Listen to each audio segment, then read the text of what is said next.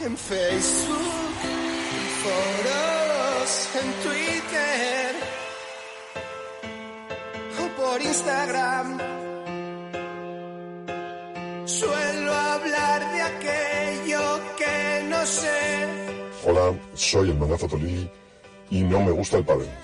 Estaba yo tranquilo esta semana, recogiéndome para adentro, porque por afuera los políticos no nos dejan, y meditando en mi fe, cuando me dicen que hay programa y que hay que entrar y comentar la más rabiosa actualidad. Así que me toca interrumpir la oración y comentar, muy a mi pesar, el esperpento que firmaría el mismísimo Valle Inclán, pero cuya propiedad intelectual y no intelectual pertenece a la mujer del hijo de la madre de Ramiro Moyano.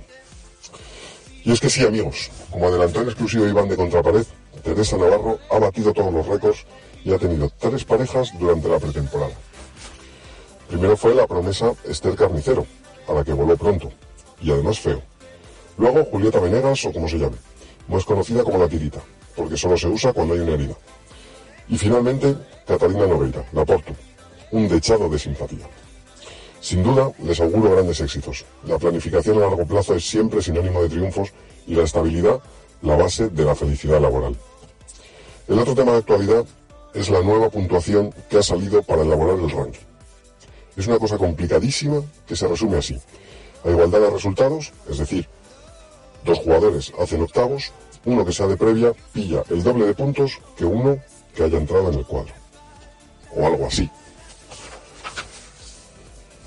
No tengo ni idea de si esto está bien o mal, pero en la variedad está la diversión, cuatro truchas y un gorrión. Me voy con vuestro permiso a seguir meditando en mi fe. Ampliaremos información ya con Cristo resucitado. unas noches